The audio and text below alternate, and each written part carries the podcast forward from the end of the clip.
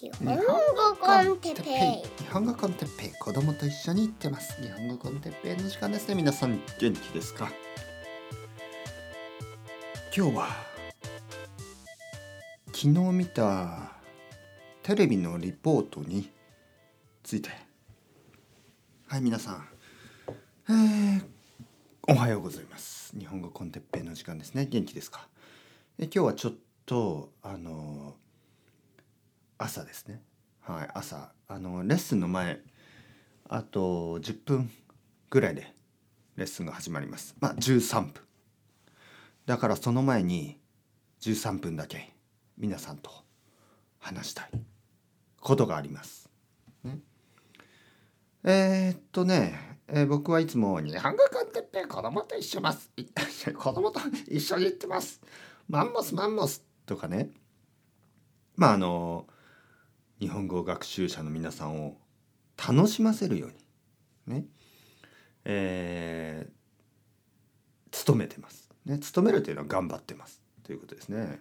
まああとは僕の本来のねそもそもねそもそものこのちょっとコミックな性格もあってですね、えー自分も楽しいしみんなも楽しいしっていうそういうあのポッドキャストをねやってるつもりです。でも目的は何でしょう？目的は日本語を助ける。皆さんが日本語を勉強しているいろいろな理由で日本語を勉強している。でそういう人たちを助けられたらいいなそういう思いで始めたし続けてます。始めることはまあたくさんの人ができます。えーたくさんのポッドキャストがある。だけど続けることはちょっと難しい。たくさんの人がやめてしまう。でも僕が続ける理由は僕も続けるからみんなも続けてください。ねみんなが続けるから僕も続けるよ。そういう強い、まあ、気持ちがあるんですね。そこにはまああの僕の今までの経験もあるしまずまあ何度もあの今までちょっとそういう話をしたかもしれないですけど僕がこのあの自分ができることをやるっていうねそういうアイデアになったきっかけがね一つあるんですね。ただその話はちょっとプライベートすぎるのであのできないんですがとにかくあの僕には強い意志があります。強い意志。あの人自分が何かあの自分ができることをやって人を助けられるんだったらそれはあの自分はやるべきだ。なぜかというと僕はできなかったことがある、えーそしてそのできなかったことをやった人がいる。そしてあのまあその人はもういない。そういうことですね。僕はある知り合いの人をあの亡くしてますね。あの彼は死にました。でそこにはあの大きいあの僕に大きい影響を与えた。実は彼とは友達じゃないんですね。友達じゃない。会ったことももう本当に数回しかない。だけどあのまあ大きい影響を与えたんですね。僕のそのその後ですよね。僕がロンドンから帰ってきてすぐに会った人です。とにかくとにかくですよ、えー昨日あのあるレポートを見ました。テレビですね、えニュースの番組でドキュメンタリーみたいな感じでねちょっとあの見ました。ルポタージュそれはあのまあ難民について難民の人について。難民、ね、難しい人と書いて難民。難しい状態の人ですね、えーレフュージーの人たち。難民の話、えー今あのもちろん皆さんが知っているようにあの難民がいますヨーロッパに、えーたくさんの人たちがいる。はい。で日本も少しですねあのその人たちを受け入れている。まあ少ないですね。本当に少ない。だけどまあ受け入れている。そしてあのまあ僕は前からねその日本語についてちょっとやっぱり心配してたんですね。日本語っていうのはあの結構皆さんも分かるようにあの勉強に時間がかかるしあのいろいろなあの方法がありありますね。効果的な方法効果的じゃない方法そして効果的じゃない方法やあのすごくストレスの大きい方法やあの十分なサポートのないメンタルのね特にメンタルのサポートのないあの楽しくない応援してくれないそういう勉強方法をした場合やっぱり諦めてしまう人がたくさん出てきます。その昨日のルポタージュではあの過去にね日本が受け入れたことがある難民の人たちについてでした。それはあのベトナムからの難民、えー、ベトナム戦争がありましたね。その時に日本に来た人たち。あの人によっては、えー、30年以上前。人によってはもう40年近く前。それぐらいの時に日本に来た人たちがたくさんいます。えー、その人たちの今の生活ですねそれをあのちょっとあの追ったルポチャルポタージュでした。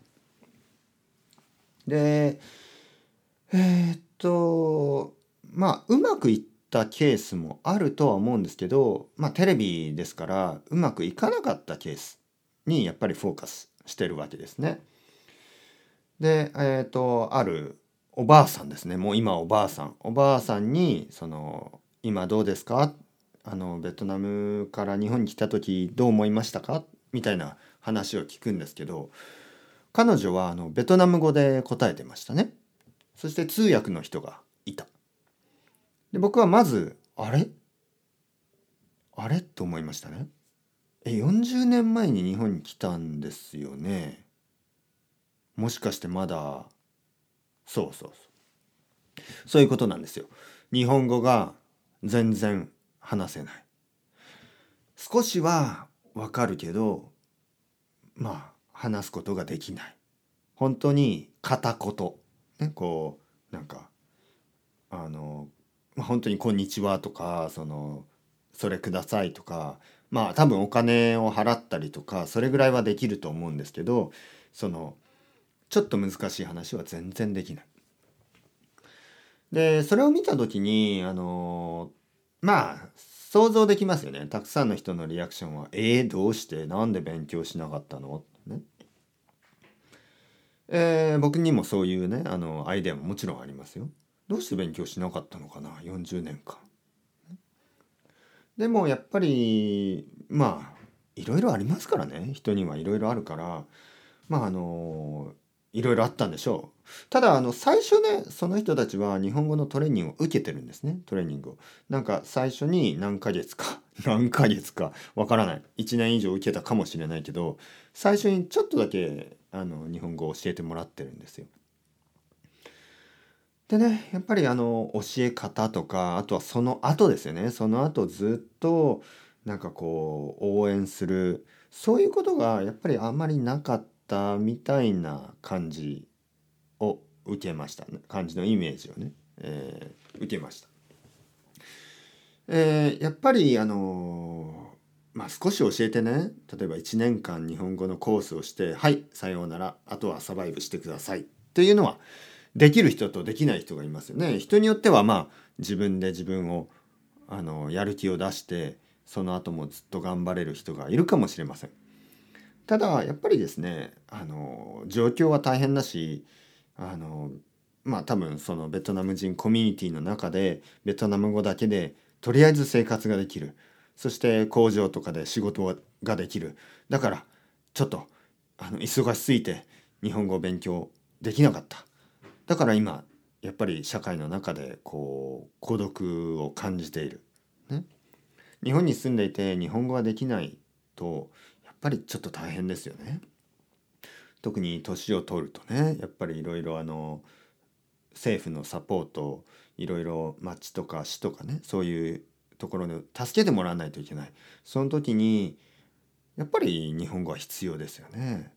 そして子どもたちもベトナム語よりも日本語の方が得意になってしかも家から出ていった。ね、そのベトナム人コミュニティにはもう子どもたちはいない。そこに残るのは年を取った日本語が話せない、えー、おばあちゃんおじいちゃん。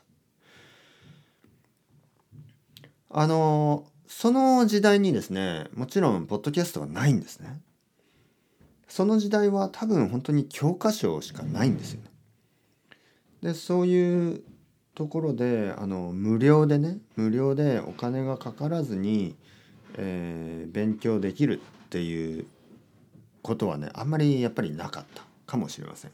テレビはあるけどテレビは日本人のためのテレビでちょっと難しすぎる。ビギナーレベルの人がね、えー、聞くには難しすぎる。やっぱりこうやる気がなくなる理由もわかる。やっぱりビギナーの時にはあのビギナーの人が聞くもの、ね、少しずつ、あのグレードが上がっていって中級は中級上級は上級そしてネイティブが聞くコンテンツ。そういうふうに言った方があのもちろんいいですよね、えー、その時代はポッドキャストはない。その時代は YouTube はない、うん、今はあるんですね。今はあります。もしかしたら今じゃないかもしれないけどこれから先に今例えば日本に来たリフュージーの人たちが、えーまあ、日本語のコースを受けたりして、まあ、子供たちかもしれない。日本語の最初の勉強をしたり。大人ももちろん。日本語のコースを受けて。1年ぐらい文法の勉強をしたらあの僕のビギナーポッドキャストですね。日本語コンテッペのビギナーポッドキャストを聞き始まるかもしれない、えー、他の人たちのポッドキャストを聞き始めるかもしれない。そして2年とか経ってこのポッドキャストを聞くかもしれない。3年ぐらい後でもいいですよ。3年ぐらい後になって僕の他のいろいろな今までのアーカイブポッドキャストを聞くかもしれない。そう感じた時にその昨日のねそのルポタージュを見ていた時難民の人たち難民の人たちの日本に来た難民の人たちの一番の問題は日本語です。一番のキーですね。鍵は日本語です。日本語がうまくなれば仕事があるし日本語がうまくなれば友達ができるし日本語がうまくなれば日本の社会で、えー、自立できる。でその人たちをもしかしたらね僕がすでに少し助けているかもしれないしこれから先助けるかもしれない。そう考えたらやっぱりね人事じゃないと思いましたね。とても身近なものに感じられた。彼らは日本語が必要なんですね。そして僕は日本語を教えることができる。楽しく。楽しくですよ。今日はちょっと真面目な話をしてるけど楽しくねやるっていうことがやっぱり続く。あの続けられるモチベーションになりますあ今日も聞こう今日も日本語コンテンペ子供と一緒に行ってます聞こうねそう思ってくれるようにあの楽しく続けないといけないですねただ僕にはいろいろないろいろな思いがあります。それはあのコミックな思いじゃないんですよね。真面目な思いがある。誰もがあの真面目な気持ちを話すことはめったにないです。僕もほとんどそんな話はしない。こんな話はしません。だけどやっぱりたまにはですね話したくなる時がある。話さなければいけないことがある。というわけで今日は少し話してみましたまあいろいろありますね本当にねいろんな世界にはいろいろなことがあるあの人生にもいろいろなことがあるそれぞれにいろいろな理由があるでしょうそれをあの周りの人がねあのジャッジすることはできないでしょうまああの言うことや言わないことがありますからね人には。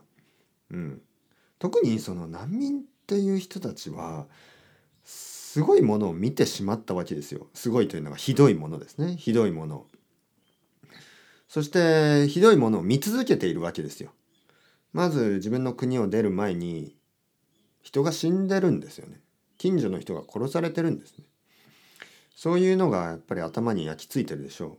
そしてその後ね、親戚も死んだだろうし、家族も死んだだろうし、知り合いの人なんてたくさん死んでますよね。えー友達の友達とか言うともう悲しい話ばかりでしょ。でそういうのがどんどん悲しい話がアップデートされるんですね。でそういう状態でじゃあ日本語頑張りましょうねじゃあそういう状態でじゃあポーランド語頑張りましょうって言われてもちょっと時間がかかるでしょ。